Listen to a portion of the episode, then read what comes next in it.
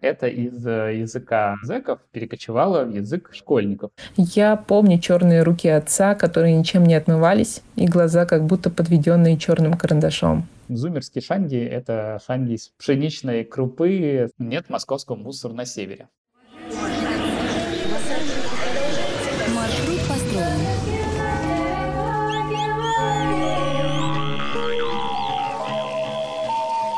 Петропавловске на Камчатке, полночь. Привет! Это подкаст «Свои».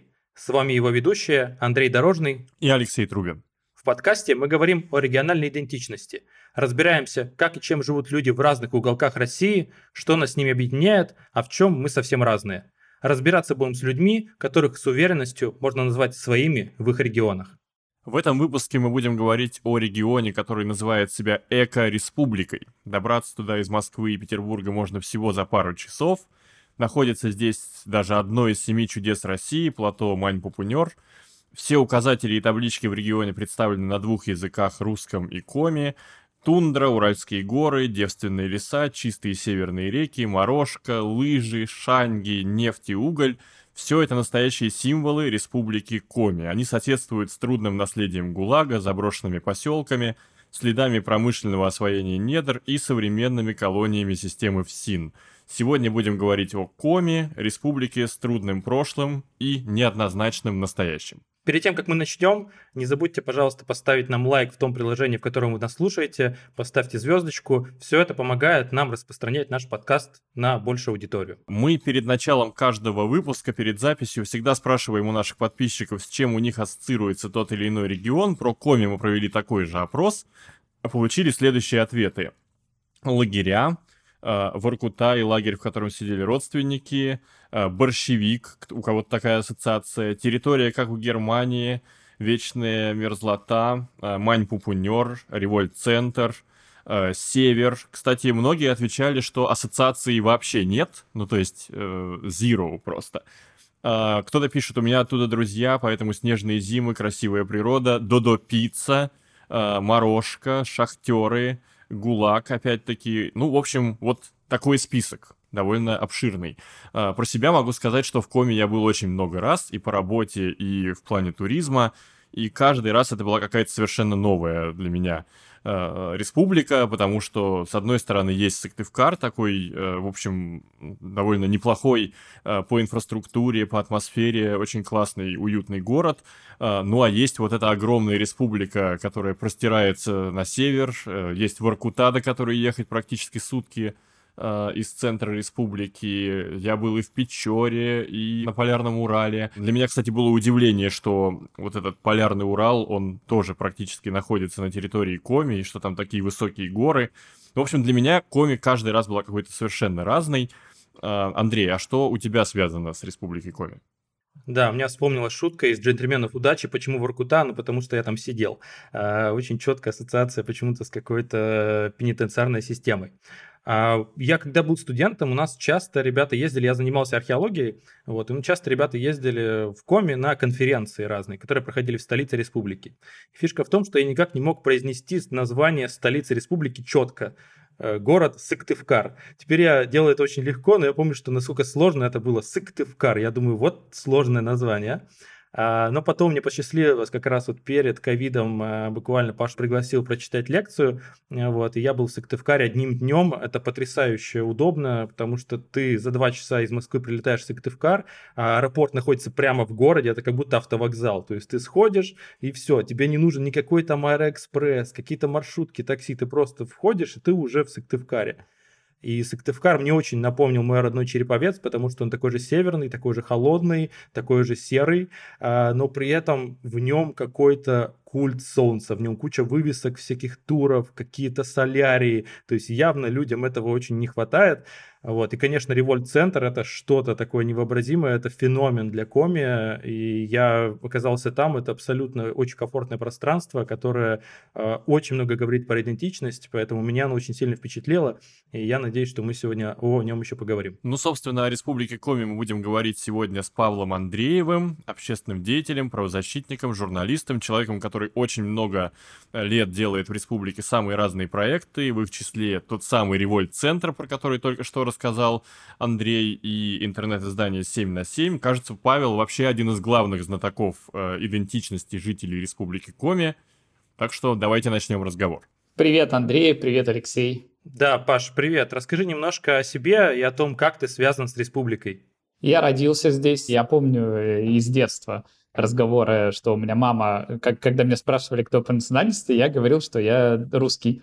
Но моя мама и папа шутили на эту тему. Ну, говорит, ну, мама коми, папа коми, а ты, значит, у нас русский. Говорит, ха-ха-ха. Мне кажется, такое восприятие, оно было очень э, типично, мне кажется, для почти всех Э, жителей э, в российских национальных э, регионах, кто живет не в деревне, а в городах, потому что ну, как-то идентифицировать себя с, с какой-то непонятной национальностью было не круто, не модно, и когда я приезжал к своим двоюродным э, братьям в деревню, а родители с ними разговаривали на коме, они в ответ отвечали на русском, и потому что для них э, коми это значит было ассоциировать себя с деревней, чем-то не крутым, э, а в городах живут крутые русские, и я до не помню какого возраста считал абсолютно точно так же. И вот мне кажется, только это уже старшие классы и, может быть, даже уже студенчество происходит некоторый такой перелом, когда мне становится э, интересно, и я считаю, что это очень крутым э, называть себя ну, как-то коми, чем-то отличаться и э, лучше, и стараться глубже понять э, и республику, и историю, и на эту тему много читать, ездить и и узнавать. И я помню, что когда была не прошлое, а уже, получается, позапрошлое перепись, когда она 12 лет назад, в 20 лет. Вот в 20 лет, когда мне пришли переписчики, я точно был уверен, что я хочу сказать коми и считаю важным продемонстрировать идентичность э, свою и национальность. И вот к 20 годам я точно был убежденным человеком, что наоборот, как раз очень круто, что у меня есть коми, и очень круто как-то поучаствовать в сохранении культуры. А я предлагаю начать разговор с описания региона. Он себя позиционирует как эко-республику. Вот, Паш, насколько тебе близко это определение, которое дают путеводители и власть? Ну вот мне кажется, что путеводители э, такое определение не дают за исключением тех, которые были выпущены в последние годы. А, и как раз, э, мне кажется, вот этот термин про эко-республика — это придумка последних трех-четырех лет, э, связанная с э, как раз играми региональной власти вокруг брендирования регионов и, и позиционирования. Я скажу, что пока что это выглядит как некоторый wishful thinking, но мне, конечно, бы хотелось, чтобы республика была экологичной и чтобы фокус на достойное существование человека и природы был большим фокусом в, в регионе. Но пока что мне кажется, что экологично здесь э, в основном за счет огромных просторов, которые пока что действительно, несмотря на всю индустриализацию 20 века, еще не везде тронуты, не везде Э, разрушен традиционный природный ландшафт, и э, есть, что называется, что еще потенциально испортить. Но пока что, конечно, если мы говорим про экологический, экологический туризм, ну, мне кажется, последний, кто вспомнит Республика Коми, мне кажется, все еще Республика Коми — это про экстремальный туризм. И э, это вот как раз про экстремальный в разных планах. Это как раз и ГУЛАГ-туризм, Э, я вот недавно, буквально вчера, мне YouTube подсунул какое-то адски крутое видео чувака, который ездит на каком-то треколе по тайге, э, находит э, старые заброшенные колонии э, и собирает там черный металл. То есть он просто собирает в тайге металл, вот у него какой-то прикол. То есть он не за грибами, не за Э, ягодами ходит в лес и собирает металл. И у него фантастические, красивые, конечно, там пейзажи. Он очень простой мужик, и у него очень такой э, рабочий крестьянский э, блог, но неожиданно он уже набрал миллион подписчиков э, и рассказывает какие-то совершенно интереснейшие вещи, в том числе вспоминая спецпереселенцев и прочее, э, и прочее, и в...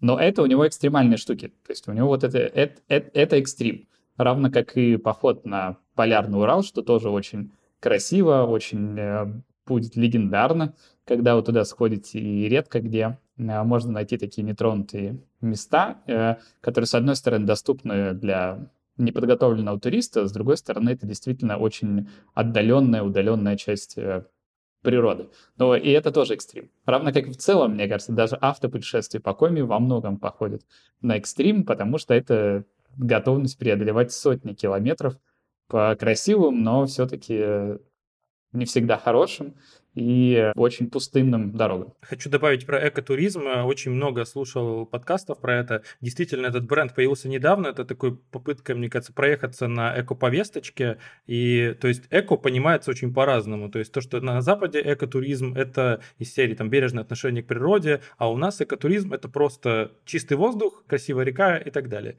Поэтому у нас, к сожалению, пока что эко — это просто такой маркетинговый трюк, но не реальность. Но в то же время, мне кажется, существует и не очень экстремальный способ путешествия по Коми, потому что там на поезде можно до многих мест очень доехать. И, по-моему, это тоже такая-то уникальная совершенно история, когда даже на Полярный Урал можно вот так заброситься регулярным ежедневным поездом вполне комфортно. Да, но вот э, благодаря своим размерам Коми это еще и не только территория, где можно поездить на поезде, но это еще та территория, где в рамках одного региона можно полетать на самолетах не только в столицу региона, но и в еще в пять, если не изменяет память, э, городов и даже в одно село. Есть регулярный авиаперелет из Сыктывкара в село Устцильма. Это такой анклав старообрядцев на Печоре, то место, в котором до сих пор сохранилась э, вот культура, но при том, что э, русская культура, русская, русская часть Печоры. Ну, я помню вот про самолеты, что я однажды из Печоры летел в Сыктывкар, и самолет туда прилетел уже э, наполненный пассажирами, то есть это такая авиамаршрутка, которая делает несколько остановок еще по пути. Это было, конечно, какое-то супер впечатление. Если кто-то соберется в коме, я однозначно это рекомендую. Это совершенно уникальная история. Паша, а вот э, скажи, пожалуйста, каким видят регион местные жители? Вот помимо экстремального туризма, что еще важно для людей, которые живут э, в регионе? Вот как бы они охарактеризовали регион? Мне кажется, нет общего понимания как региона. Потому что все-таки Сыктывкар — это один мир, исторически сложившийся в коме деревне. Это другой мир, под исторически сложившимся, я имею в виду, который имеет историю там сотни лет до этого, как, как минимум. Это все поселения, которые находятся вдоль Вычегды, вдоль Сысалы и, может быть, еще вдоль пары рек. То есть те, которые исторически сложились и которые жили, в, жили охотники, рыболовы и как раз носители коми-культуры. Надо понимать, что по национальному составу Республика Коми до начала 20 века на 95% состояла из коми-жителей, и русская речь здесь была совсем редка. И во многом это такие села, как Усть-Кулом, э, как Ижма. Я бы два этих назвал прям таких центров, до которого прям точно стоит добраться и посмотреть там совершенно вторую уже республику Коми. Есть третья часть э, республики Коми, это депрессивное наследие ГУЛАГа. Это закрывающиеся северные города. Воркута, Инта, э, Печора. А, и это те города, где массово, откуда люди массово уезжают и массово не хотят э, покинуть ее. И это у них совершенно другое восприятие, при том, что именно в этих местах особо никогда люди до вот, э, ГУЛАГа и не жили. И это третья республика Коми. Четвертая республика Коми — это богатые по российским меркам два северных города. Это Ухта и Усинск, потому что там находится нефтедобыча и нефтепереработка. И э, это те города, которые тоже мало себя, мне кажется, могут ассоциировать с республикой Коми. Специалисты со всей страны. В относительно в, Ухте еще как-то более-менее постоянно люди живут. В Усинске, мне кажется, сейчас уже большую часть это либо э, вахтовики, либо относительно недавние вахтовики, потому что это новый э, город около полярного круга. И это четвертая совсем другая республика Коми, Плюс еще есть э, пятое. Это те села, которые нельзя сказать носителями коми-идентичности. Это вот скорее тоже некоторое советское наследие, но уже не гулаговское, а скорее это наследие сельхоз, наследие Советского Союза, попытки а, осваивать э, север не только для добычи ресурсов, а для и выращивания чего-нибудь в, ну, в почти в экстремальных тоже условиях. И поэтому сейчас очень такие депрессивные села, в которых там, ну, в общем, как-то не очень э, интересно жить, прямо скажем. Вот. И мне кажется, что объединяющего у этих всех пяти э, групп немного. Но в этом плане, может быть, конечно, Республика Коми абсолютно повторяет э, концепцию Натальи Зубаревич, когда она написала про четыре разных России. В Республике Коми точно это, в общем, пять разных частей. Я бы не сказал, что у них есть что-то очень глубоко друг друга объединяющее. Я вспомнил сразу село Иб, одно из старейших сел э, Республики Коми, село Иб. Это так, так ре, ре, это очень редко называются населенные пункты на букву И. Э, я очень часто смотрю у ребят в сторис, очень красивое, э, очень, очень всем рекомендую то, что посетить. Кстати говоря, любопытно, что, что Коми это же одно из самых древних регионов, где начали добывать нефть. Там еще, по-моему, при Петре начали находить месторождения. То есть это такая вот самая древняя нефтяная, нефтяная столица России. То есть еще до, до открытия открытия месторождений Западной Сибири нефть добывали именно там. Да, это так. Вот и к селу Ип тоже, да, нужно... Э, я, это было третье село, которое я тоже хотел назвать. Это, конечно, третий центр тоже коми-культуры в, в Республике Коми. Единственное, вот почему я его не упомянул, потому что оно э, недалеко от Сыктывкара, 50 километров. Это не то, чтобы прям отдельное направление для путешествия, но и правда классно, если вы на у вас есть только свободный день один, то до Усть-Кулома и Ижмы не доехать, а вы действительно можно съездить. Для вас 50 километров это не расстояние, вы, вы считаете это пригородом. 50 километров, ну что там, всего-то. Да даже 300 как-то. Ближайший город к Сыктывкару находится в 300 километрах на север и чуть больше 300 километров на юг. Так, Ухта как раз упомянутая, где вот под Ухтой добыли первую зафиксированную добычу нефти на территории России до азербайджанских запасов. О детстве в Воркуте вспоминает Мария Антипова, соведущая подкаста «Бостонский брак». Я помню, что в наш местный магазин «Стекляшку» приезжали коми на санях, запряженные оленями, и покупали водку, которую пили прямо там на месте. А так как у них абсолютно не усваивается алкоголь, они быстро напивались и падали в сани прямо там и спали на морозе. Вы все, наверное, знаете э, и видели Варгашорский памятник это высокая такая стела с черным кубом наверху. Это визитная карточка Варгашора и, похоже, уже все Воркуты. А, называется «Памятник угольку», и он стоит как раз возле дома моих родителей. А, вообще в Воркуте все связано с углем так как почти единственная возможность заработать – это работа в шахте. Мои родители были шахтерами, и это невероятная тяжелая работа на износ. Я помню черные руки отца, которые ничем не отмывались, и глаза как будто подведенные черным карандашом. Насколько я помню и могу судить, люди были добрые, простые и довольно приветливые, хотя климат, тяжелая работа, бытовые условия к этому совершенно не располагали.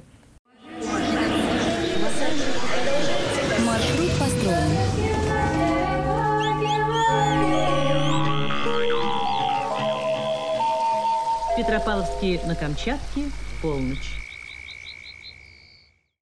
Интересно, Паш, ты рассказываешь про вот эти пять республик Коми, получается, она не одна, их целых пять, а, но мы еще, знаешь, нашли, мы часто обращаемся, когда мы не знаем чего-то, мы обращаемся к поисковикам, вот мы за Яндексили несколько, некоторые популярные запросы, что спрашивают про республику Коми пользователь Яндекса. И мы увидели, что там спрашивают, например, почему в Коме такие дешевые квартиры, почему в Коме так холодно, почему в Коме так много зон. А, что ты на это скажешь? Я где-то видел какой-то видеоблог, в котором блогеры нашли самую дешевую квартиру в России, где-то в Ухте или где-то, не помню. Но, в общем, там какая-то квартира, которая стоит чуть ли не отрицательное значение. А, подтверждается ли это в республике? В Ухте очень дорогие квартиры. Э, это, как сказал, нефтяной город, и там все нормально с ценами. Э, дорогие, я бы сказал, квартиры и в Сыктывкаре. Они за счет внутреннего спроса, потому что в Сыктывкаре все еще большое количество деревянных э, домов, построенные в 50-е годы и в которые в очень аварийном состоянии, из которых это прям десятки тысяч людей там живут, которые мечтают уехать в новый дом, где есть водопровод, где нормальная канализация и где окна не продувают насквозь, как в тех домах, в которых они живут. А вот в Иркуте, город, который схлапывается, в котором в конце 80-х жило больше 200 тысяч жителей, а сейчас, мне кажется, около 50 тысяч, и то, может быть, фактически даже меньше, то там действительно город закрывается целыми кварталами, его покидают. Квартиру действительно часто готовы отдать либо за совсем дешево, либо даже бесплатно, просто потому что очень дорогая коммуналка. Коми же очень большой регион, по сути, он больше, чем Германия и чуть меньше Швеции по площади. А, и вот, э, чтобы примерно представить, чем занимаются люди в Коми, где они работают. Понятно, что, наверное, в разных местах, в разных частях республики по-разному, но вот в целом, как можно охарактеризовать этот рынок труда? Республика Коми тоже один из регионов по лидеру по, по оттоку населения. Но это все происходит в основном как раз за, за э, схлопыванием, закрытием северных городов, бывшие э, центрами угольной э, промышленности. История про занятость, мне кажется, она типична все-таки, в, в, если говорить про Сыктывкар и, э, допустим, Ухту э, и Усинск, то все-таки это города, вот, может, за исключением Усинска, которые так же, как вся страна, ну, как-то произошла трансформация. Если ранее это было а, в Советском Союзе, ну, как-то в основном были, ну, как промышленные индустрии, то сейчас, конечно, массово это все заняты в сервисах. То есть это сервисная экономика, экономика торговли. Сыктывкар во многом еще город э, чиновничества, потому что это столица не самого бедного региона. А в индустриях занято меньшее количество людей, чем ранее, но это не, мне кажется, неплохо, а это хорошо. Это просто свидетельствует о том, что происходит роботизация, что появляется большее количество техники. И вот если раньше для того, чтобы добывать лес, нужно было содержать э, целый поселок э, лесорубов на 500 человек, а еще до этого какой-нибудь лагерный пункт с э, полтора тысячами заключенных, то сейчас для этого справляется два оператора харвестера. Это такая, в общем, современная финская техника, которая сама может заехать глубоко в тайгу, э, свалить лес, распилить его и сразу же погрузить на лесовоз для того, чтобы его увезти за три сотни километров э, куда-нибудь в Карна э, лесоперерабатывающий какой-нибудь комбинат. Если говорить про Сыктывкар, то здесь основная промышленность строится вокруг лесного бизнеса. Сыктывкар здесь находится один из самых крупных лесоперерабатывающих комбинатов, который делает бумагу и бизнес-бумагу, мне кажется, Многие в, России и не только в России пользуются. Много туалетной бумаги в Сыктывкаре производится под разными брендами. Неудивительно, если часть слушателей, в общем, если посмотрят, где, что, где произведена их туалетная бумага, увидят, что она сделана в Сыктывкаре. Я бываю на северах, есть такое понятие севера, когда вот ты уезжаешь в Западную Сибирь работать или куда-нибудь на север. У нас очень странное понятие северов, оно севера везде, где не Москва и где чуть-чуть подальше от центра Москвы. И меня, я был удивлен, когда люди до сих пор едут за этим самым длинным рублем. Есть до сих пор какая-то такая легенда, что действительно есть этот длинный рубль. Если у вас такие люди в республике, приезжают ли они, или они уезжают, или они приезжают, заработают и уезжают. В общем, вот этот феномен такой занятости, скорее миграционной, насколько он развит. Вот ты сказал уже про вахту в Усинске. Может быть, есть еще какие-то примеры это актуальная штука, это все еще происходит. Э, другое дело, что вот отчасти они живут немного параллельно жизнью с э, республикой. По каким причинам? Вот э, есть работа в Усинске вокруг нефтяного бизнеса, плюс через Коми проходил один из самых длинных газопроводов. Ямал-Европа проходит, и несколько ветвей проходит по республике Коми. Это сотни километров строительства сложной вот этой газопроводной Э, системой, обслуживание их постоянное и э, обновление. И для всего этого тоже это были большие вахтовые стройки.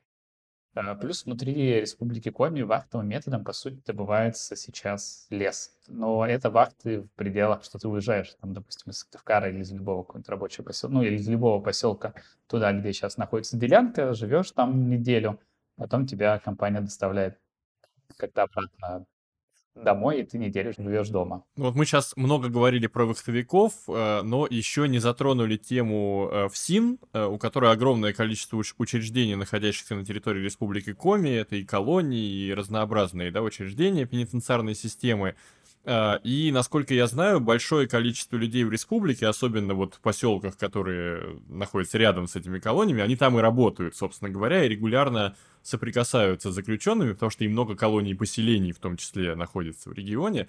Вот как вообще люди уживаются с таким, в общем, интересным явлением, несвойственным, наверное, для э, каких-то других регионов? У меня на этот счет есть одно культурное наблюдение. Оно связано с тем, что повседневный язык жителей Республики Коми незаметно для него перекочевали словечки из э, лаговского языка, из языка заключенных. Так, например, все, все школьники вот в Республике Коми знают, что такое актированный день. И более того, городской паблик ведет, э, город, городская администрация ведет э, такой паблик, называется «Актированный день в Сыктывкаре».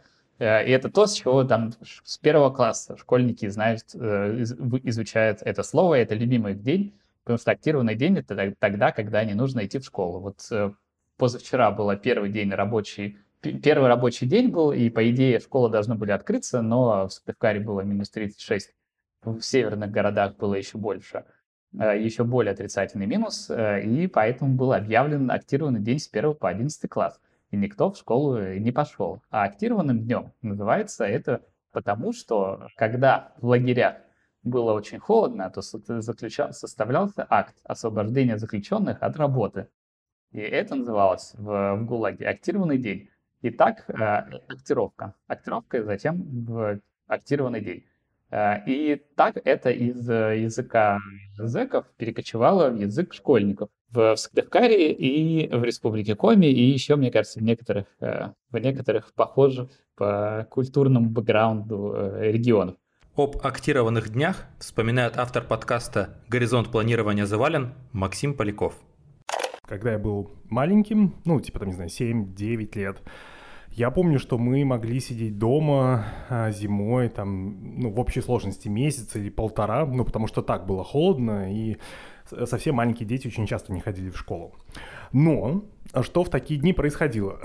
Конечно, мы одевались очень тепло и выходили гулять, ну, потому что свободный день. Я помню, что в один из таких дней я с моим другом вышел гулять, Тогда наши соседи отпустили свою собаку. Это такой огромный нимфандленд был. Его звали Дарик. Причем это была породистая собака, внук собаки, который снимался в фильме «Друг», такой советский фильм про, значит, пса, который стал лучшим другом для человека. И мы играли. Кто-то из соседей еще наших купил новый холодильник, он был в такой огромной высокой коробке. Эту коробку тоже выкинули. И вот, значит, как мы играли.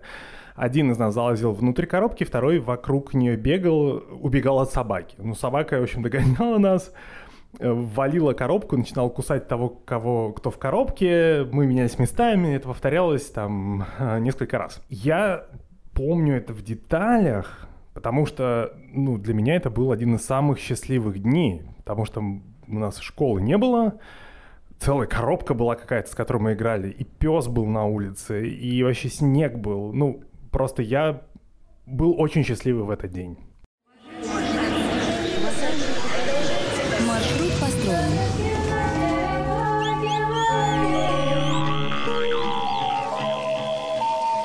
Петропавловске на Камчатке, полночь. Паш, предлагаю немного выдохнуть и поговорить про те самые актированные дни по актировке, когда люди выходят с работы или из каких-то других мест. Как люди проводят свободное время? Как они отдыхают? Может, где-то тусуются, куда-то ездят, такие, может быть, поездки по области, по региону. Как отдыхают жители Республики Коми? В Республике Коми очень сложно с внутренним туризмом и с внутренними местами для отдыха. Цель вкалывать в течение года в Республике Коми до отпуска заключается в том, чтобы заработать себе на отпуск на море. И поэтому э, люди массово, те, кто могут себе позволить, это, конечно, мечта и массовая цель. То есть ты прям обязательно лет, ты должен накопить денег и улететь на отдых э, на море раньше. Э, и поэтому э, нет какого-то стимула э, развивать какие-то большое количество стильных внутренних баз, и тем более для, ну, как такого, в общем, чуть выше среднего сегмента, потому что люди не будут этим э, пользоваться. Зато активно развивалась, э, как раз, может, отчасти поэтому авиаперевозки э, как-то активно развиваются, что люди есть потребность выехать за пределы, поэтому, в общем, 4 рейса до Москвы каждый день, один-два рейса до Питера, и по, по регионам России летали, и вот до пандемии было много чартерных рейсов и в Турцию, и в Египет, когда туда можно было летать и в Таиланд, и, и в Дубай, и все это можно было вылететь из относительно небольшого по российским меркам города Сыктывкара. Вот, это первая часть. Э, вторая же часть, кажется, э, касается двух, э, основного летнего и основного зимнего. Зимней забавы. И летняя основная забава — это, конечно, ходить по грибы. Ходить в лес, собирать грибы немножко ягоды. Это массово любят все, от мала до велика, и все жители обоих полов любят это дело. И ВКонтакте есть такая группа «Коми грибное место». Может сюда зайти посмотреть, как там люди выкладывают то, как они ходят за грибами.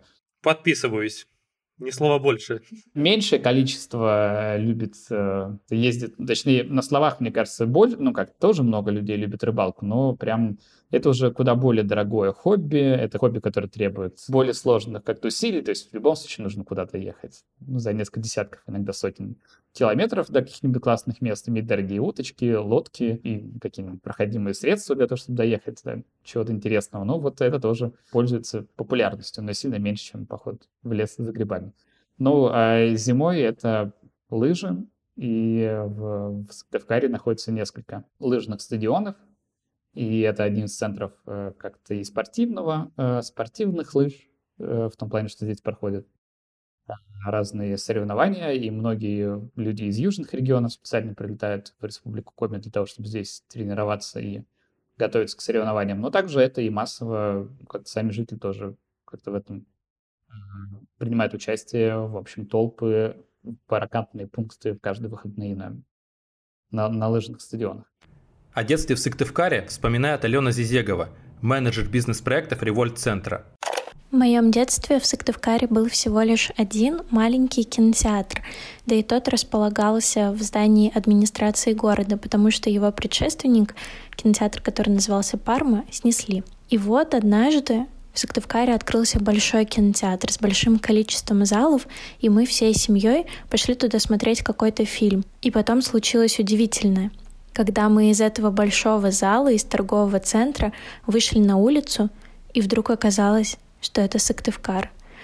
Для меня это было шоком, потому что до этого в таких больших кинотеатрах я была только в больших городах. Мы с семьей много путешествовали. И тут вдруг ты выходишь из кинотеатра не в Москву, не в Казань, не в Вологду, а в Сыктывкар. Это было удивительное чувство, и, наверное, до сих пор я больше ничего подобного не испытывала.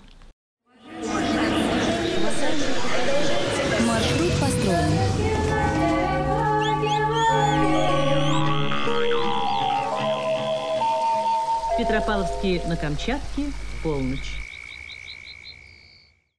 Паша, ты уже сказал про вот эти прекрасные у вас начало года, минус 36. И вот мы уже говорили немножко про лето, про зиму. И я знаю, что климат в республике достаточно своеобразный, то есть очень длинная зима, очень короткое, но яркое северное лето. Обожаю вообще северное лето, потому что белые ночи. Вот. И как это вообще влияет на людей? То есть как это влияет на их уклад жизни вот в связи с такими вот достаточно непростыми, я бы сказал, погодными условиями? Одна моя коллега, вот как раз когда впервые приехала в Сыктывкар в командировку, в, мне кажется, это был октябрь или ноябрь, то есть уже очень был короткий день, она посмотрев за окно, когда 4 часа было, а уже тем, начало темнеть, или даже стемнело, а она сказала, «Ну, теперь я поняла, почему в Сыктывкаре так очень много работают. Потому что ничего другого, э, ну как, не остается. Э, и поэтому я бы сказал, что, наверное, это такие две крайности для зимой. Для людей, которые от того, что очень темно, они впадают в некоторую прокрастинацию и прячутся в свои берлоги реальные или виртуальные. И а для другого типа людей, к которым я сам себя отношу, в общем, это вот э, невозможность просто выйти в, на улицу и просто наблюдаться, ну, как наслаждаться природой, это как раз повод для того, чтобы зимой очень много работать и ну, как-то и, и создавать условия для того, чтобы было бы куда как-то исходить, либо же, ну, в смысле, нужно просто больше денег для того, чтобы путешествовать, когда суровый климат, нужно просто очень больше ресурсов, нужно больше денег для этих путешествий, для того, чтобы съездить в, не, в необычные места по республике, это просто пока что, ну, мне кажется, в том числе и дорого. То есть это вопрос такой дороговизны, ну и равно, вы же помните, что все-таки же нужно заработать же еще на, это. на билет в Турцию к лету или куда-то еще. Вот, э, вот так, я бы сказал, влияет. Я просто не очень... Э, все вот эти истории про красть, суровых людей, там, туда-сюда, что здесь особая закалка. Мне кажется, что это все какие-то мифы, которые, ну, я, во всяком случае, не слышал никакого там подтверждения в, на уровне социологии. Это все-таки некоторые какие-то такие штампы. Я с тобой здесь, Паш, не соглашусь. Я тоже вот с севера, и мне кажется, есть такая особенность даже, что ты вот... Я, например, плохо шевелю губами просто потому, что ты привыкаешь к морозу серьезно. То есть ты мало, говоря, мало говоришь не потому, что ты не хочешь говорить, а просто потому, что у тебя все примерзло, у тебя вот это вот что ты вот такое говоришь, но ничего сказать больше не можешь. Это привычка, которая нарабатывается годами, и ты потом ее везде с собой несешь. Поэтому я считаю, что все-таки климат влияет даже на речь и количество слов, которые ты произносишь. Даже оказавшись потом же в жарком климате. Может быть, может быть. Но, видишь, э, Республика Коми все-таки, как уж сказал, очень сильно изменяла свой национальный состав за очень короткий срок. За ну, меньше ста лет это, по сути. То есть это, в общем, где-то с, начиная с начала 30-х произошло резкое э, изменение состава, и оно еще несколько раз менялось, то есть, в общем, просто так... Ну и плюс эти многие люди не по своей воле приехали. В общем, я как говорю про какие-то десятки тысяч э, поляков, которые были сюда сосланы, а потом также быстро уехали. Также я, например, не считаю тех, кто в 60-е годы приехал за длинным рублем в Воркуту. Я тоже, хоть они типа и добровольно это делали, но я тоже не считаю, что это добровольная миграция, потому что ну, какая это добровольная? То есть, если тебя, ну, как тебе, а, ну, по сути, тебя обманули. То есть, люди, которые приехали в 60-е, они думали, что они приехали, ну, как-то надолго, заработают, им дали квартиру и прочее. Но если, в общем, уже через 30 лет выяснилось, что их квартира ничего не стоит, если шахта их э, закрылась, и целом, то, э, ну, как-то это было, ну, мне кажется, что это, ну, как-то экономистам тех лет было очевидно, что нет смысла вкладываться в угольную промышленность, особенно в таких суровых условиях. В общем, ровно, потому что в то же самое время, когда там Маргарет Тэтчер закрывала угольные шахты, в, общем, в Аркуте, притом в Англии, и где как добывать это проще, и где рынок сбыта очень сильно ближе, и стоимость и потребность в ресурсах сильно выше. В общем, а в Аркуте они как-то открывались, расширялись, и людей активно туда зазывали. По сути, людей туда даже 60-е, 70-е, в общем, заман, заманивали обманом. Я не готов сказать, что это как-то добровольное, а, ну, как-то уж точно, ну, то есть это не, не 100% добровольное их, а, а, их желание, особенно когда, если тебя это университет принуждал после, а, после пяти лет а, обучения в нем.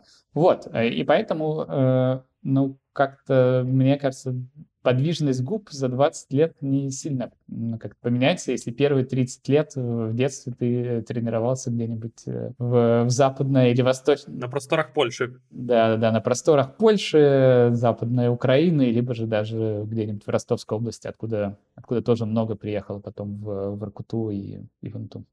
Ну вот, кстати, все вот эти вливания людей, да, в традиционный этнический состав республики, они же меняют национальный состав, э, и вот мы посмотрели по последней переписи, получается, что в регионе 65% определяют себя как русские, 23% как коми, а, ну и там еще какие-то небольшие проценты приходятся там на украинцев, на белорусов, э, на другие национальности. И вот у нас возник вопрос, а как правильно жителей Республики Коми называть, если в ней далеко не все коми? Вот как, как вообще, какое слово используется для этого? Как уж сказал, я, мне кажется, чаще происходит определение по, по, по городу. То есть вот, например, в Иркуте точно, ну как-то в Иркуте никто себя никогда не называл жителем Коми, все себя считали воркутинцем. И поэтому многие как раз удивляются, когда говоришь, что Воркута находится в республике Коми, потому что нет никакой ассоциации, для них это как то отдельно, отдельная планета. И, конечно, Воркута, ну, в смысле, это типа у них что-то похоже даже на национальность было.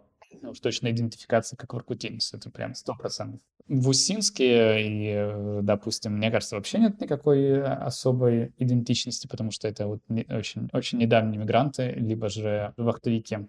Э, сейчас. В Сыктывкар там другая история. В общем, да, в Сыктывкаре действительно там многие себя назовут и коми, и сыктывкарцем, и они будут, это, в общем, как-то равнозначно к, к этому относиться. Но так, в целом, да, слово коми не склоняется, поэтому жители коми в коме, учим коми и, и так далее.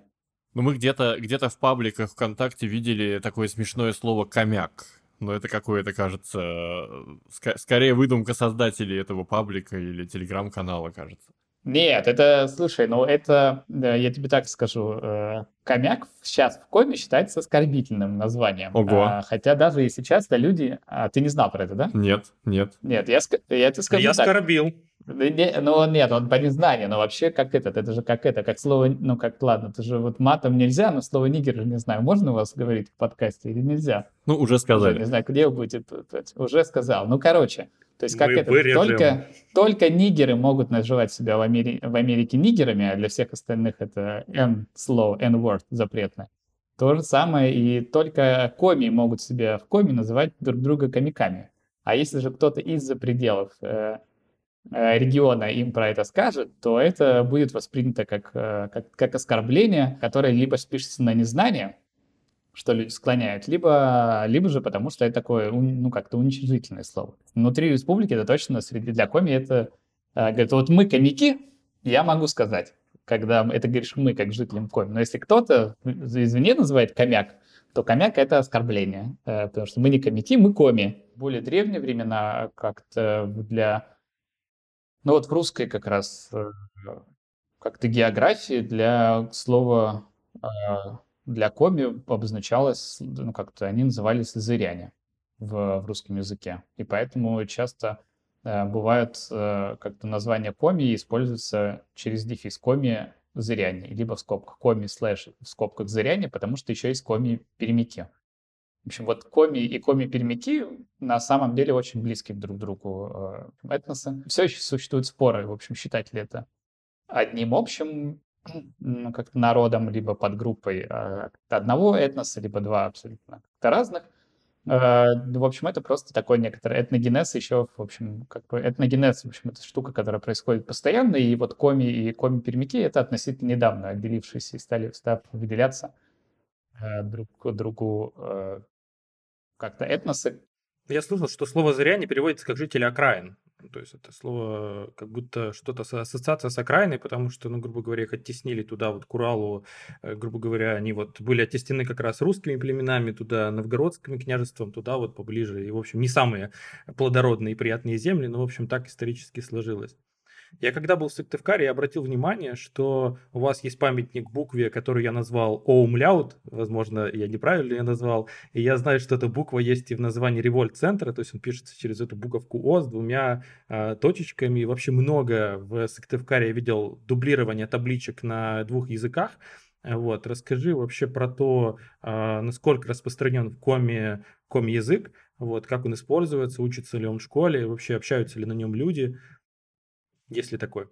Буква О с двумя точками да, коми в коми-версии звучит как Э. Это буква Э. Такой звук между О и Э. Револьт-центр, кстати, отказался от использования этого буквы Э, ровно потому что это не, ну, как-то не прижилось. То есть вначале, как некоторым способ заявить о себе, как некоторая э, идентификация, э, э, это казалось хорошей идеей, но в итоге решили потом э, коми-идентичность э, оставить только в логотипе, в, поиграв с такими коми-иероглифами, которые называются пасы. В, в коме просто, когда еще не было алфавита, использовались такие знаки, которые символически обозначали то или иное слово или явление, и это называлось пас. Вот когда создавался дизайн револьт-центра, Э, дизайнеры решили создать э, коми-пассы и зашифровали, в, символично зашифровали кофе искусство общения в, три, в трех новых э, модерновых знаках. И они до сих пор присутствуют в дизайне револьт-центра. От буквы «э» решили отказаться, просто потому что это не функционально с точки зрения поиска в Гугле, Фейсбуке и в других Э, в других языках. Плюс еще это, ну, это не так. В общем, никто не говорит revolt, э, все говорят revolt, и зачем тут издеваться над этим? Э, как над языком и отчасти. Вот это как раз очень похоже на культурную апроприацию, что ты э, присваиваешь себе букву без э, использования ее по изначальному, в изначальном смысле, в изначальном звучании ситуация в коме языке, с коми языком сильно лучше, чем, допустим, в Карелии с карельским. Но при этом, конечно, коми язык, я бы сказал, тот язык, который находится под угрозой. Почему? Вот э, мой отец до 7 лет, мне кажется, не умел говорить по-русски, и в семье они общались только как-то на коме э, с родителями, только когда он же впервые поехал в, э, как раз на юг, на море э, с русскоязычными группами, там он э, русский язык Э, и подучил. А, а так, э, в целом, конечно, в, в общем, все советское время коми-язык был языком ну, как-то деревни. А, и де, деревни, они сокращаются. В общем, индустриализация только-только продолжается, и поэтому количество носителей, которые, на, которые ежедневно используют язык, оно уменьшается но оно все еще есть. Вот упомянутые выше Иб, Усть-Кулом, Ижма — это те большие села, но есть еще многие мелких, в которых ты приедешь, в которых ты точно услышишь коми-язык на улице. В Сыктывкаре ты иногда услышишь коми-язык э, на улицах, но если ты его хочешь найти, ты его найдешь. Э, выходят телепередачи на коми-языке, выходит пресса на коми-языке, работает коми-радио и работают э, как-то отдельные институции, которые посвящены сохранению коми-языка. Изучение коми-языка переживала разные периоды, даже в последние 30 лет. Тогда, когда я учился в школе, это еще э, не было обязательным. И потом, мне кажется, где-то в середине нулевых коми-язык стал обязательным языком во всех школах Республики Коми, что вызвало большую волну и протеста, например, в Иркуте, которые вообще не поняли, ну, как, как сказал, никак себя с коми э, не ассоциируют и никаким образом не хотят. И в, в итоге история с обязательным изучением коми-языка закончилась в... Ну, как закончил ее Путин, когда он приехал в Мариэл и сделал такое, как-то, может быть, на федеральном уровне не очень заметное, но на уровне разных регионов э, достаточно такое печальное, как мне кажется, выступление на тему необходимости защиты русского языка, под которым он подразумевает, я бы сказал, притеснение э, и уничтожение разнообра... языкового разнообразия в, в системе образования России.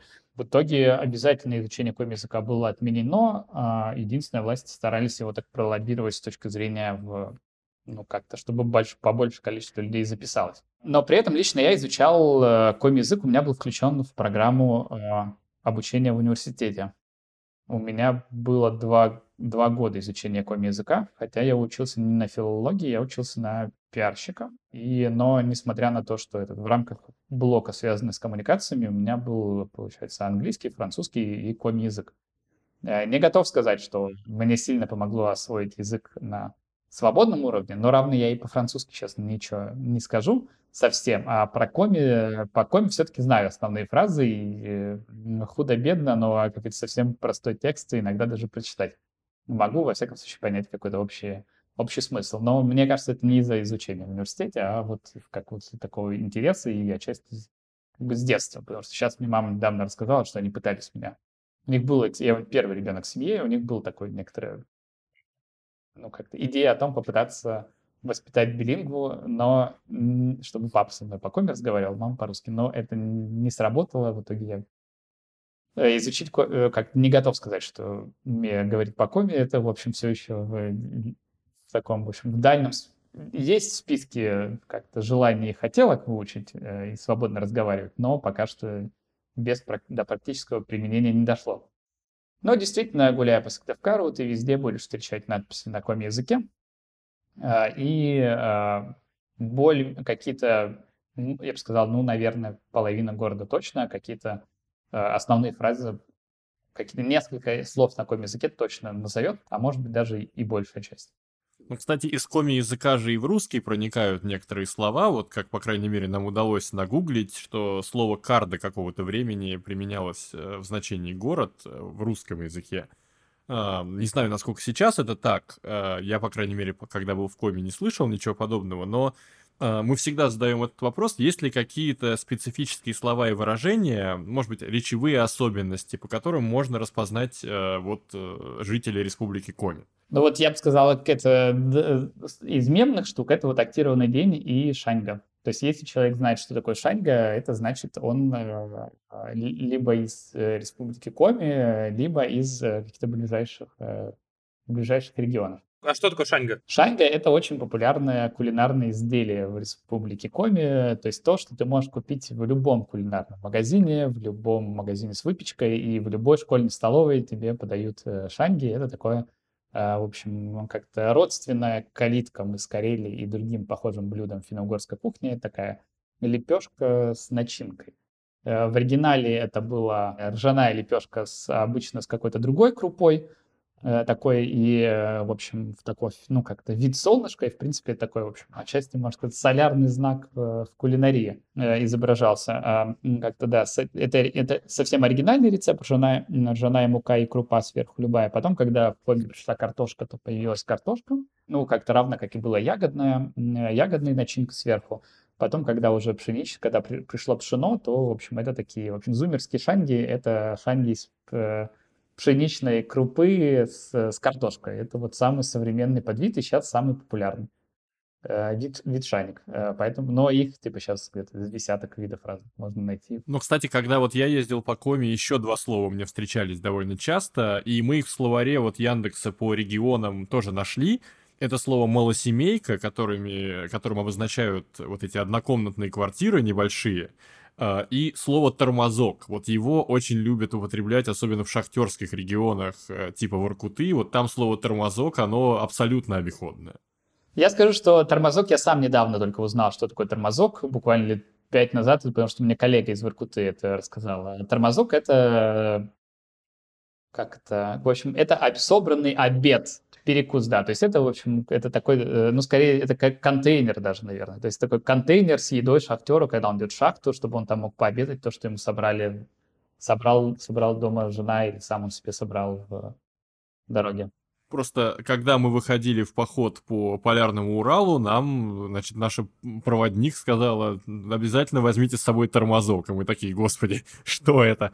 Да, да, да. Я тоже, я тоже не знал, что такое тормозок. Это вот именно шахтерский. То есть, и, как уж сказал, это параллельный мир, и коми он как раз отношения не очень имеет. А малосемейка, ну, слушай, ты меня удивил. Мне казалось, малосемейка это, в общем, э, общеупотребительное слово, но ну, нет, кстати, лингвисты говорят, что это исключительно Приморский край и Коми. Вот почему-то такое распространение у этого слова, да. Так что можно тоже за зачислить в вот этот вот э, словарик республики.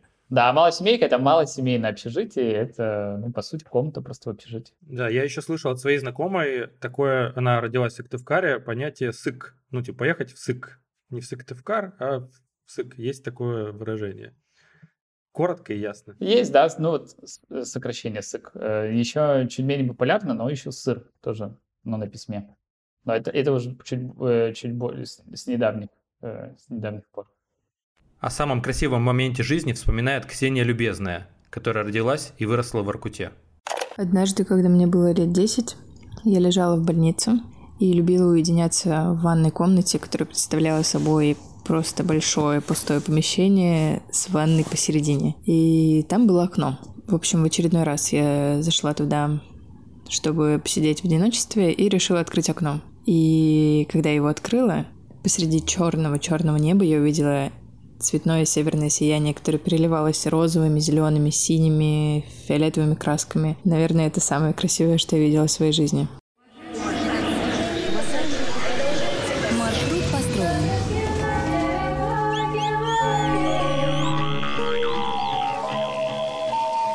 Петропавловске на Камчатке, полночь. Коми продолжается ток населения. Я посмотрел по статистике, во всех городах, кроме Усинска и, по-моему, еще какого-то, везде население падает стабильно с 90-х годов.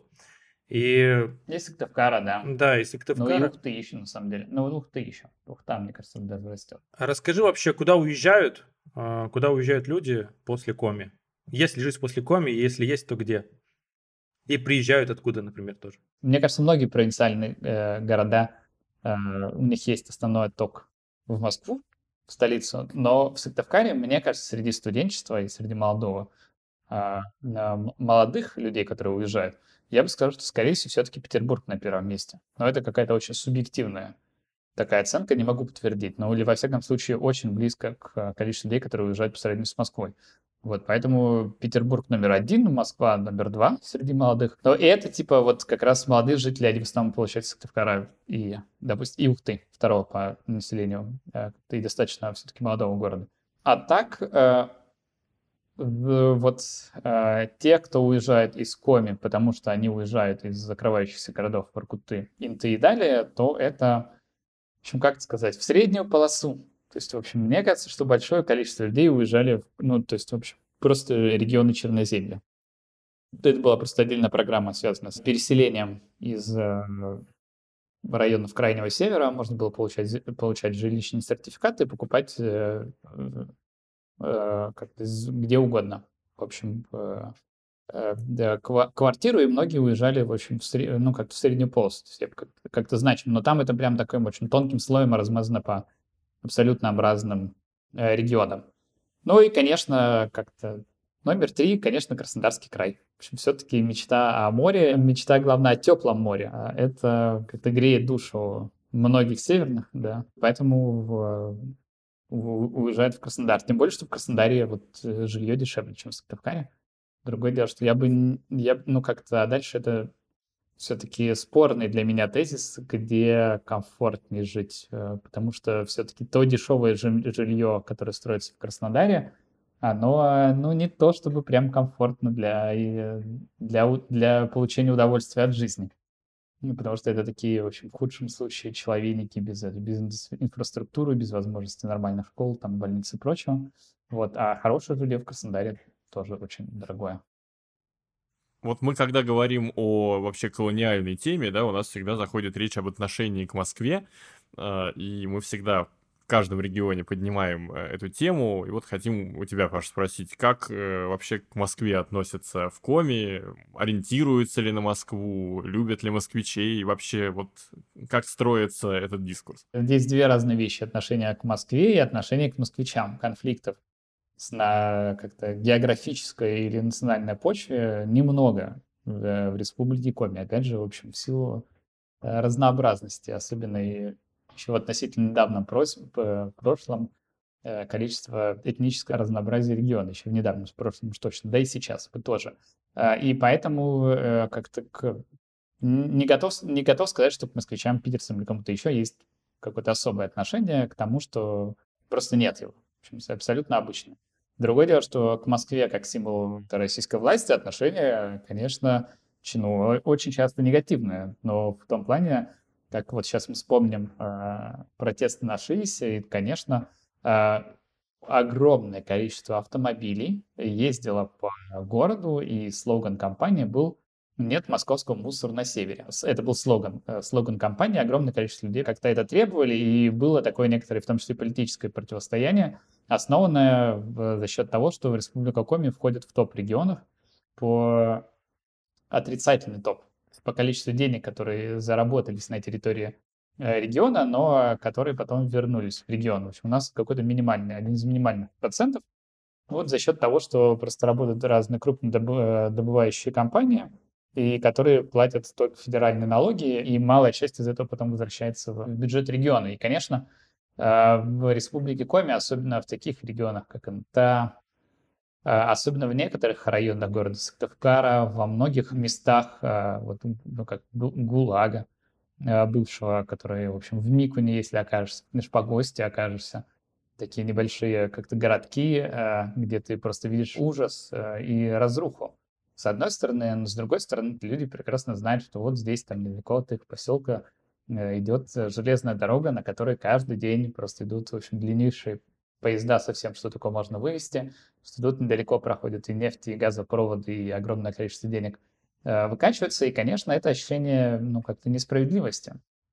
И э, такое, ну, как-то чувство несправедливости, оно все, ну, как-то, оно, оно очень сильное. То есть люди видят бедность вокруг, но при этом знают, что это огромное количество денег уходит. И поэтому денег, конечно же, уходит Э, федеральный бюджет, символом которого является Москва. Поэтому, конечно, Москва, все, что у нас, э, ну, как Москва у нас все забирает, это, в общем, э, фраза, которую ты очень часто а, услышишь на разговор о том, как, про, про экономическую жизнь в регионе. И поэтому вот немножко мы тут говорили, затронули всякие колониальные дискурсы. В общем, мне кажется, в, в Республике Коми он достаточно здоровый антиколониальный дискурс который заключается не в, в том, что мы должны нанести обиду за покорение там много сотен лет назад, или что вот много сотен лет назад тут как-то что-то не так, в общем, как, как, как-то нас обидели.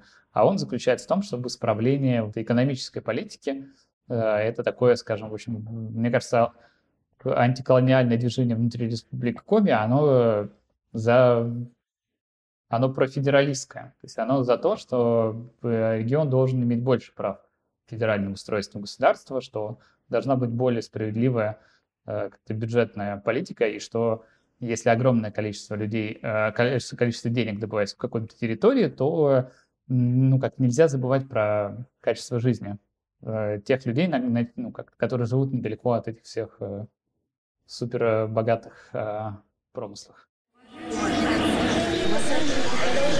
Маршрут построен.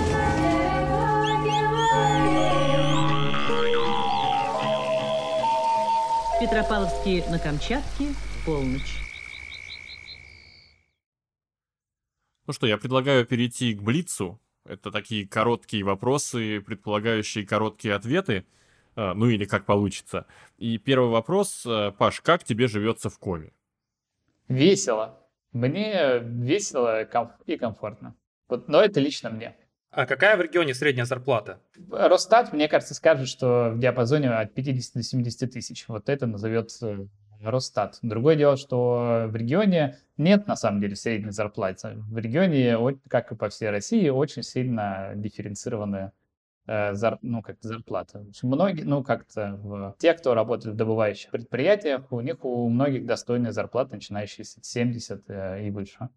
И 100, и 200, и есть специалисты, которые такие деньги получают. В общем, во многих как-то госструктурах тоже высокие зарплаты за счет северных надбавок, за счет э, всяких дополнительных бонусов э, и, прочих, и тоже там какого-нибудь чиновника зарплаты 90 тысяч, в общем-то, не так уж и мало. Реальные зарплаты на рынке для не тех специалистов, ну, не для, не для высших, в общем, э, не, как даже сказать, в общем, не для топа профессии, они начинаются от э, от 30 и 40. Если же говорить про э, малооплачиваемый труд, ну, как-то, условно говоря, просто продается в магазинах, то, мне кажется, там вообще бывает зарплаты и 15-18, а, а в деревнях так вообще. В общем, мне кажется, что в деревнях до сих пор там можно найти зарплату по 10 тысяч рублей. Э. Мне кажется, все еще близко к этому, близко к рабскому труду. Ну, в этом контексте следующий вопрос звучит странно, но я его все равно задам. Жить становится лучше или хуже? Я скажу так.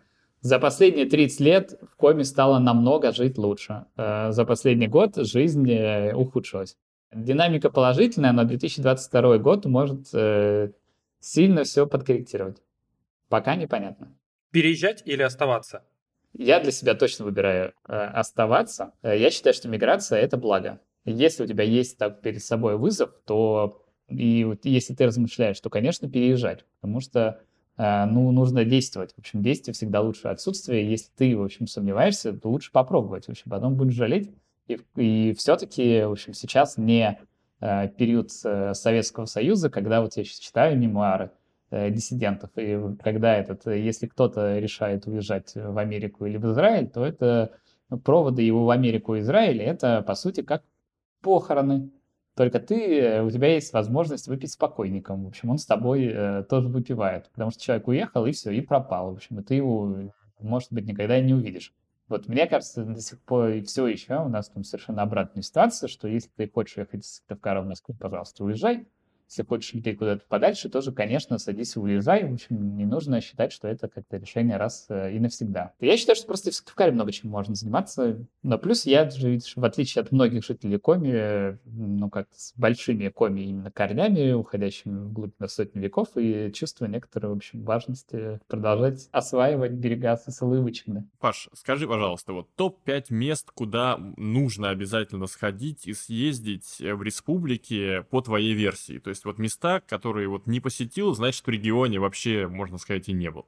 Такого я не составлю, потому что мне кажется, что любую часть Республики Коми можно э, посетить, и даже просто погуляв по Сыктывкару, ты сможешь, ты точно, честно можешь сказать, что ты соприкоснулся с регионом, и ты много понял. Но Коми действительно, ну, как-то уже очень, э, очень разнообразный. Э, поэтому, наверное, следующие вещи. Пункт номер один. Ижма или Уссыльма, а может быть вместе. Э, Ижма — это такой коми-коми анклав. Э, Усыльма — это, как уже сказал, анклав старообрядчества. Две, два очень э, интересных больших села, которые ну, как-то живут близко друг к другу по разным берегам Печоры. Дальше в путешествии вдоль Вычегды по несколько сел, начиная от Усть-Выми. Вот недавно вышла экранизация романа Алексея Иванова «Сердце Пармы», и оно ровно про Усть-Вым. Это то, скажем так, первая как столица Перми Вычегодской. А, и бывшая, ну, как-то первая столица Перми, ну, как потом, в общем, там, там происходят все события, в общем. И вот если от уехать Усть-Выми в сторону Усть-Кулома, ты тоже мо- можно посетить такой, в общем, путь вдоль э, Вычегды, в общем, отчасти повторяющий путешествие Кандинского. Это интересное, как-то интересное направление номер два. Сложно мне посоветовать поход на Приполярный Урал. Я точно знаю, что там круто и интересно, но я просто не ходил в, э, в это направление, но там точно можно порекомендовать. В общем, гора Монорага, спасибо Сорокину за ее недавнюю популяризацию в одноименной книге, но это тоже очень красивое место и по фотографиям, но и, и по пути туда, равно как все остальные горы. Номер четыре, э, мне кажется, вот для понимания то, как человек плохо может вторгнуться в природу и как можно э, в красивейших местах построить ужаснейшие как-то города, это, пожалуйста, в общем, выберите Инту, Печору или Воркуту и посмотрите в общем, ну, как, э, почему не надо было строить э, как-то ГУЛАГ, потому что ну, с какой боли его построили, так разрушать его и возить оттуда людей уже очень тяжело. Ну и, конечно, номер пять. Э, приезжайте обязательно в Сыктывкар, потому что все-таки сосредоточение разных красивых инициатив, все-таки какой-никакой, в общем, как-то разные интеллектуальные центры, они бывают. Вот Евгений Ройзман... Евгений Ройзман признан властями РФ иностранным агентом. Считает, что в Сыктывкаре находится лучший, один из лучших этнографических музеев э, в стране. В общем, я бы скорее с ним э, соглашусь. И вот поэтому, если вдруг вы даже... Если вы в Сыктывкаре придете в Револьт-центр и в этнографический музей, и в квартал, который вокруг него находится, и там, в паре кофеин, которые там есть, в общем, вообще будете считать, что просто один из лучших городов, потому что все так красиво, так содержательно, так удобно, что прям, в общем, не хочется как-то уезжать. И, в общем, все еще, главное, можно... Даже до аэропорта пешком можно дойти. В общем, что же еще можно желать? Будете в Сыктывкаре, останавливайтесь в гостинице Формула Коми. Это еще один наш проект. Э, такой бутик-отель, э, в котором всего 7 номеров, но каждый номер оформлен э, одним словом или явлением, которое определяет идентичность Республики Коми. Паш, смотри, допустим, я завтра решу полететь в Сыктывкар, а, зайду к тебе в Револьт-центр, мы поболтаем, э, проведу ночь в прекрасном отеле, вот выйду в город, а где мне можно найти какие-то места, может быть, заведения, где я могу прям встретить местных и с ними пообщаться? Может быть, какие-то пространства, места, не знаю, набережная, все что угодно. А местные что ты имеешь в виду? В смысле, местные, которые по коми говорят или просто...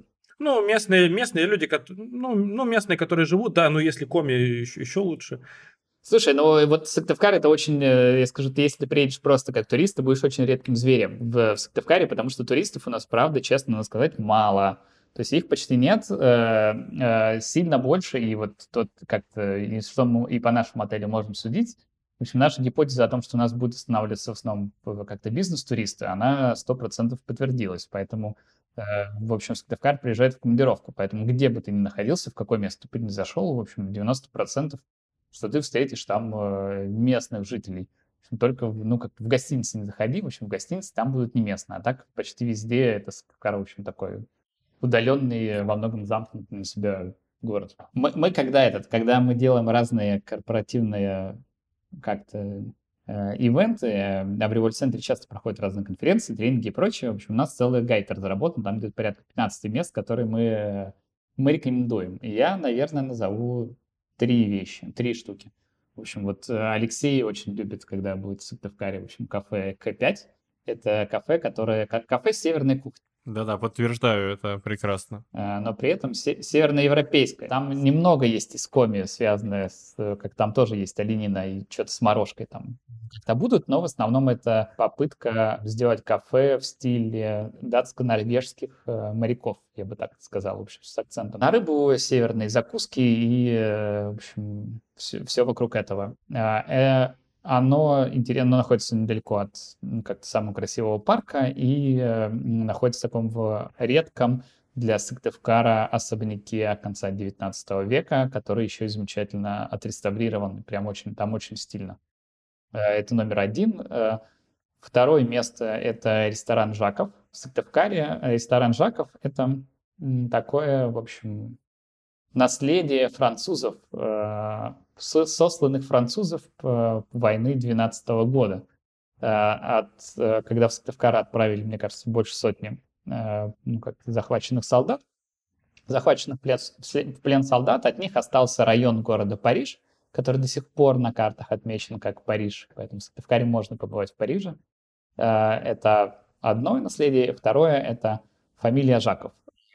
Оно, это коми-коми фамилия Жаков, первый профессор коми э, из Коми в Петербургском университете тоже фами... носил фамилию Жаков. Это Калистрат Жаков, и считается, что эта фамилия появилась после того, как э, французы оставили потомков. Э, в Сыктывкаре вот же как-то Коми фамилия Жаков, она появилась, и вот этот ресторан сделан, скажем так, продолжение этой истории, и это ресторан такой коми французской кухни, в общем. То есть это в основном французская кухня, но с примесями республики, республики Коми. Это номер два. Ну и, наверное, номер три, раз уж мы вспоминали Додо Пиццы, то э, действительно Сыктывкар — это место, где Федя Овчинников основал э, Додо Пиццу, и можно сходить в самую первую Додо Пиццу. В мире? Самая первая Додо Пицца в мире? Она еще же находится в, в как, как и многие вещи в Сыктывкаре, находится в абсолютно невзрачном квартале, посреди, вокруг э, серых, как раз серых-серых зданий, в общем, таком закоулке, которые, э, которая при этом до сих пор, в общем, очень популярная и ставит все рекорды, и там всегда толпа местных людей, э, местных людей сидит. Особенно после того, как закрылся Макдональдс, в общем, вот там это ж точно можно сказать, что самое популярное место для того, чтобы каким-то молодым людям пойти куда-нибудь перекусить. И самое главное, работает допоздна, потому что я помню это отчаяние, когда приезжаешь откуда-то издалека в республике обратно в Сыктывкар ночью, и работает, кажется, только Додо Пицца, и вот так я для себя ее открыл впервые, потому что просто искал, где же поесть-то в 12 ночи. Да, Сыктывкар — это город, э, где рано все заканчивает работать. То есть, в общем, вот 10 часов вечера — это то время, когда точно большинство кафе и ресторанов даже закрываются. Это вот такая особенность э, ну, особенно северного региона. Ну, в общем, мне кажется, что это в этом плане Сыктывкар очень сильно похож на Европу, потому что в большинстве европейских городах тоже вечер, значит, вечер, всем пора домой к семье. Ну, в конце каждого выпуска мы э, спрашиваем еще, что можно привезти с собой из региона. Вот что можно привезти из Коми? Стандартный туристический набор. Когда я собираю подарок, то у меня обычно входит туда следующее. В какой-нибудь форме грибы, Э, либо сушеные, либо маринованные, кто как любит. Э, в общем, э, все больше людей мне рассказывают, что соленые грузди это прям такой деликатес, деликатес, и, и, и я тоже их относительно недавно, недавно полюбил и считаю, что это адски, очень-очень вкусно, в общем, тот вкус, который мне в детстве был непонятен, а сейчас я его действительно как-то оценил. Несколько вариантов оленины, в общем, сырокопченая, хранится долго, тоже производит впечатление. Есть чипсы из, из оленины. Не такие вкусные, как, э, как, э, как просто вяленая оленина, но как, как, как, как прикол, в общем, оно, она прикольна. Очень рекомендую мест, настойку местного ЛВЗ на морожке. Она прям э, замечательная, вкусная, сладкая, и пьется легко, и, и после этого веселее и легче жить. Номер три, конечно, какие-нибудь варежки с коми-орнаментом. Вот варежки с коми-орнаментом прям очень красивые. Или носки. В общем, тут э, есть несколько магазинов и производителей, и в целом много мастеров, которые как-то это вяжут, и это как бы красиво.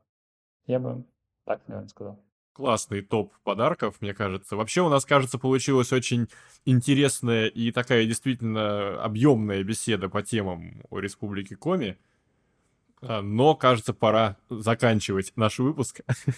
Да, Паш, э, спасибо тебе большое за интервью. Очень интересный был рассказ, очень много нового узнали про республику. Поэтому, если вы еще не были, приезжайте. Очень легко можно добраться на самолете. Опять же, э, аэропорт-аэровокзал, а, автовокзал вас встретит. Э, сразу попадете в Сыктывкар. А вот, попробуйте, покушайте, пообщайтесь с местными. А на этом будем заканчивать. Ставьте нам, пожалуйста, лайки в том приложении, в котором вы нас слушаете. Ставьте нам звездочки. Подписывайтесь на нас социальных сетях. А, у нас будет огромное количество еще дополнительных постов про коми. А, мы там будем еще больше погружаться дальше в тему коми, в тему тех явлений, которые формируют ее идентичность. Вот, на этом все. Спасибо большое и до встречи в следующих выпусках. Спасибо. Пока.